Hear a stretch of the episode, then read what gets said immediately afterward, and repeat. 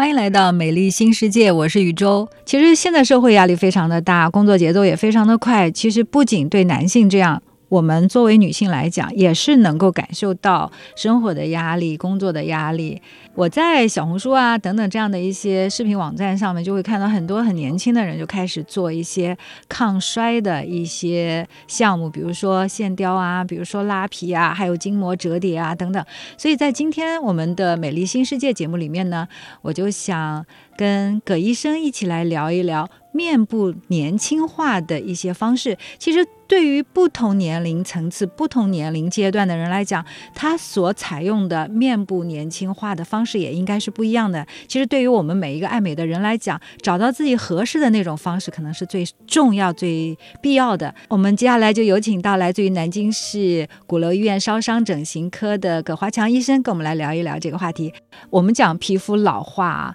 皮肤老化它主要是以什么样的方式呈现出来的呢？让别人怎么看出来？哦，说你的。皮肤有一点老化的现象了，主要表现的话，一个就是细小的皱纹，嗯，还有就是皮肤的一个干燥，角质层变薄，嗯，就出现了那些色斑啊、色沉，呃，这些，最后的话可能就是一个皮肤的一个下垂，你就很明显的出现了眼袋。嗯，法令纹加重了，嗯啊，六十几岁或者五十七八岁的时候，就可能出现一些木偶纹，就是嘴角两边的纹。那如果说，比如说我们现在的年轻人都会很注重自己嘛，别说是九零后了，就现在的零零后都蛮开始注重自己皮肤的保养了。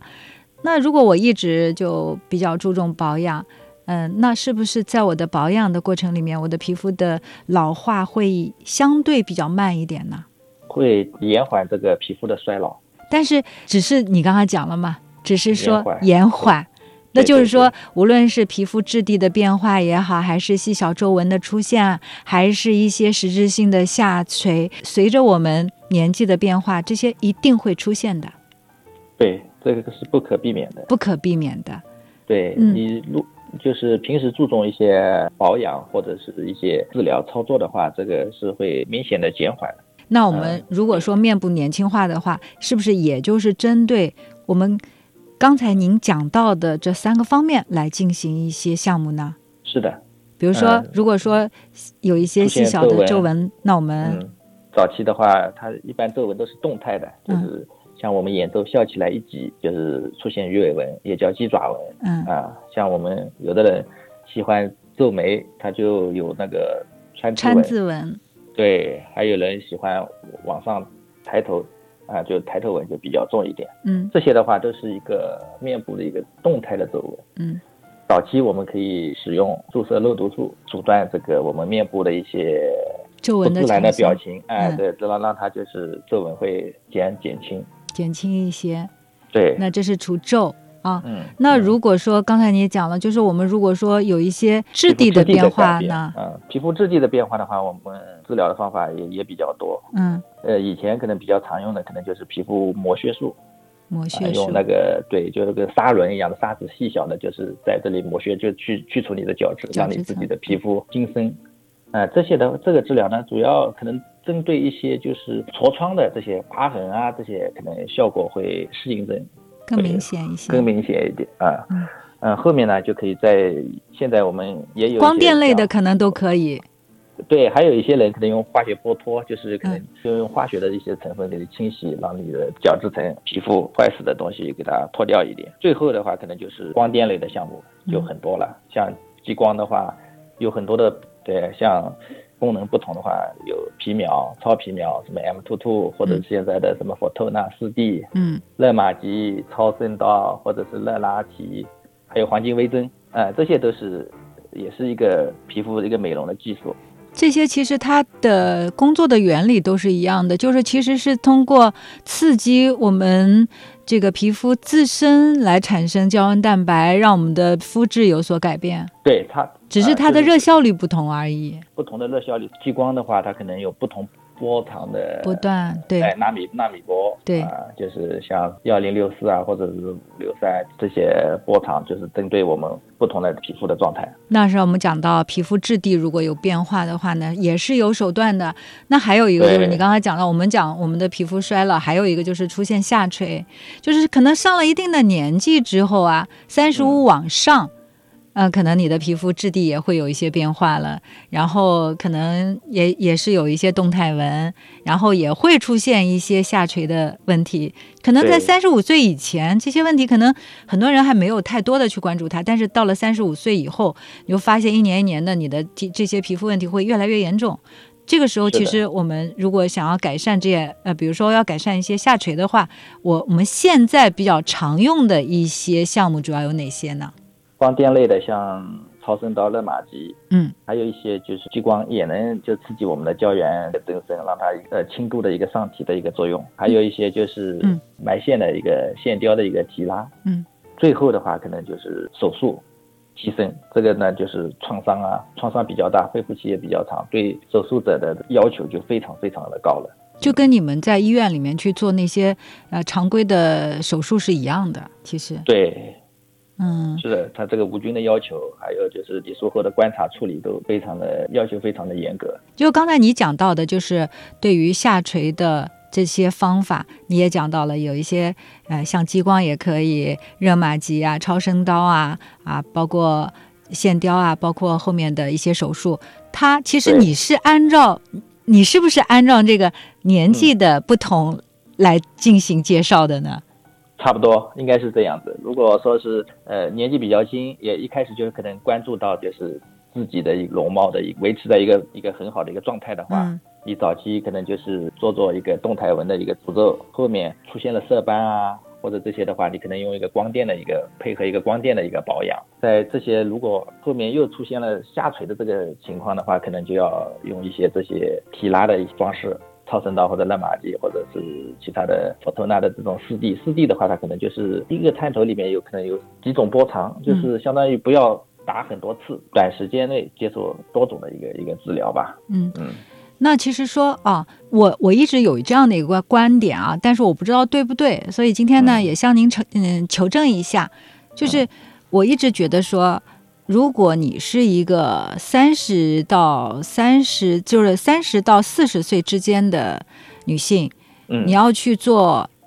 你平时也是一个非常注重保养的人，你要是去做线雕，或者是做提拉，或者是做更大的手术的话，我觉得这是一种浪费。就是你只要做一做光电类的啊，你或者是提拉做也可以提上日程了。也可以提上日程了。对，但是我觉得是不是现在做还为时稍早了一些？三十五岁左右可能是。呃，我我个人的经验啊，就有很多朋友不都是这样一个分水岭？可能一开始我们可能建议他，可能啊，是不是可以做一个线雕或者这个苹果肌的一个一个一个提升，让他恢复更好。他觉得我以前状态很好，我可能现在还可以再等等两年。但哎，那是出来那我就想问，就接到电话啊，嗯他们就说啊，我这个脸已经垮的不行了，赶快我要去处理。哎，那我就想问，如果我嗯在三十五岁左右的时候，我我你说啊，医生说，哎呀，我你这个好像已经可可以考虑线雕了，但是我不，我我做热玛吉或者我做超声刀，能不能有所改善？呃，能改善，但是效果可能你做完了以后，你的期望值可能没它的这个效果是吧？比它效果要大。就是它啊没有达它的效果没有达到到你的期望期值，望值对，会有一个中间可能有一点点的差距的。嗯，那还有一个啊，很多朋友有这样的一个情况，就是在你的工作当中，你会发现嗯这样的一个问题，对就是你建议，比如说你儿建议他做线雕，他觉得说，哎呀，我可能只要做个超声刀就可以了，但是超声刀做完以后，他觉得没有达到他的效果。对，这个时候你再来做线雕的话，因为它超声刀有一个热力的作用嘛，它嗯，也不能够马上就做。。对，而且疤痕粘连啊，在提拉的时候可能效果也要稍微要打折扣了。不是说线雕提不上去，它主要你都有粘连，你往上提的话就它困难就比较的费劲，哎，对，困难一些。还存在不存在这样的一个问题？比如说嗯，你已经四十往上，甚至是呃五十左右，那这个时候呢，可能对你来讲，就是线雕才是最有用的。现在你已经老了，然后呢，你说，哎呀，我不用做这个线雕，可能我就是做热玛吉，因为我平时保养的很好，别人都看不出来我已经啊四十多、四十大几了，就像三十多岁一样的。然后这个时候，医生虽然建议我，哎呀，你去做一个线雕，可能对你来讲，可能效果可能是最好的，但是你觉得，哎，我可能只要做一个热玛吉，再加上一些肉毒素啊，再加上一些其他的光电类的治疗就可以了。那你建议？这样的会是一个有一个什么样的结果呢？这样的，如果说是你已经四十几岁，经过保养还维持在三十几岁这样一个状态的话，你如果下垂的程度不是很厉厉害，而就是你现在的容貌你自己也比较满意，我那你可以按照你现有的这个治疗的方式继续维持。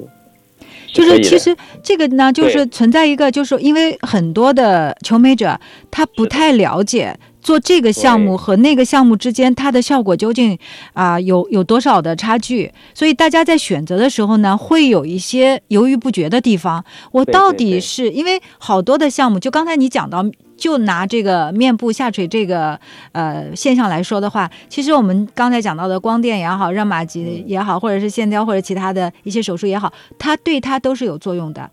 对吧？但是对于我们的求美者来讲，他不知道哪一个是最适合于他的，那这个时候他应该怎么办呢？呃，一般如果是线雕的话，他也是就觉得可能身边朋友也做过嘛，他就觉得这个疼痛。非常的疼痛，可能就是一个是惧怕这个疼痛，而且一个就是做完了以后还是会有这个疼痛，因为以前的那个线雕它是铆钉在就是我们的筋膜层嘛，那就你张嘴啊或者吃饭大笑的时候啊都会有牵拉，对这个可能就会有一个疼痛的一个不适感。嗯，现在可能建材的一个发展一个进步嘛，还有就是埋置方法的这个改革新改善以后呢，可能这些就不存在了。不存在了，但是呢，就是求美者他听到的都是身边朋友给他的这个反馈的信息，就是疼痛，他所以他就不敢尝试。嗯啊，你现在有其他的光电类的，像热玛吉、超声刀啊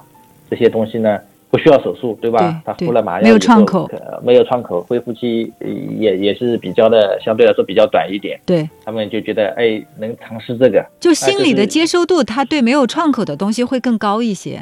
对对对对对，那你如果再要。让他做那大拉皮的那种，就是面部提升术的手术的话，他就更加的恐惧了。那这个时候是听医生的，可能会更加的重要一点了，因为毕竟医生对每每一个项目，他们对每一个求美者在做了之后的效果，应该是有一个大体的认知和了解的吧？对，还有一个就是在不同的地方，他。推荐他可能也有一些自己的一些商业目的啊，他没有认知，他没有这个对比，嗯，他觉得哦，我做一直做这个超声刀效果也还行，但是呢，他可能没有跟啊线雕的这个提升的一个持久度和这一个提拉的一个程度比较，嗯，啊，所以他可能觉得也还可以，嗯，那我们刚才讲了这么多啊，就是无论是注射的。面部年轻化，还是这种射频的年轻化，还是就讲到线雕或者手术，那这样的一些项目，它有风险吗？风险的话，像射频的，它就热量的话，可能有一个就是相当于烫伤，尤其水泡啊，这个可能是它的一个一个最大的风险。嗯，呃，像你手术呃线雕的这些的风风险的话，一个就是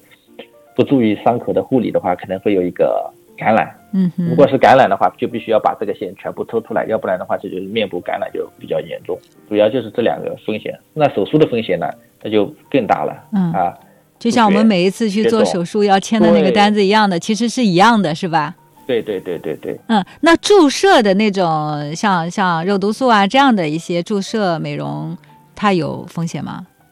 注射美容的风险，相当于肉毒素的话相对好一点，因为它是可逆的嘛，就是。是打的位置不对，或者剂量过多了以后，它随着时间慢慢的推移，它就那个肉毒素就被身体代谢掉了，它的作用就减弱了，也就慢慢就恢复到从前的样子了。嗯啊，这个是肉毒素唯一好的地方，但是呢，肉毒素也不能打得过量，过量的话会出现一个肉毒素的一个中毒。什么叫中毒呢？就是僵硬吗？不是，肉毒素中毒的话就是一个全身性的反应了，就是觉得你走路也走不动，呼吸也累。有的这个呼吸困难，都要靠就是呼吸机的维持，要插管。哦，这是因什么原因造成的呢？就是肉毒素打的过量了，还有一个就是你可能打的肉毒素是非正规的肉毒素，嗯，用量一般我们肉毒素它都有正规途渠道的话，它可能是一百个单位或者五十个单位一瓶，你打多少单位是可控的。嗯像有的就是黑作坊出来的肉毒素，它一瓶里面可能是一千个单位，你打了三瓶，你都不知道打多少。哦，，对，所以这个的话还是选择正规的医疗机构，这个还是呃有保证的。你不能你在什么地方都敢打，只只要你敢来，我就帮你打，那就是自己没把自己当回事。对，所有的这个治疗或者操作的话，你肯定是要一个敬畏，不管是怎么样，你求美者也好，或者是病人也好，他肯定是要一个敬畏的一个一个心理在在做这个事情，对吧？所有的事情都有风险，应该说，嗯只是后果的严重程度的不同而已。嗯哼，嗯，有些是可逆的，有些可能是不可逆的。像玻尿酸的这种填充的话，它就如果万一发生了栓塞的这个风险，有一部分它如果说是栓子阻断那个末梢血管，像是到眼动脉啊，或者这个眼睛有可能就要瞎了啊，就要失明啊，这种风险是非常大的。还有一些栓塞在打法令纹啊，这些可能就会引起鼻子的坏死啊，或者注射隆鼻这个地方会引起啊鼻尖的坏死啊，或者是这些就是并发症。嗯，就是注射这些玻尿酸啊，或者是这些肉毒素的话，它也是存在一定的风险的。对对对对，就是我们在做这些项目之前，一定要有这个认知，要有了解，不要一味的说啊，只想到它会对我产生什么样好的地方，然后你就奔着这个好，根本就不去选择对方是不是有这个资质去帮你做。这就是一个很危是险的事要充分要交代这些。如果说是你到一个地方是求美的话，嗯，应该他也你的收益或者有什么的风险都要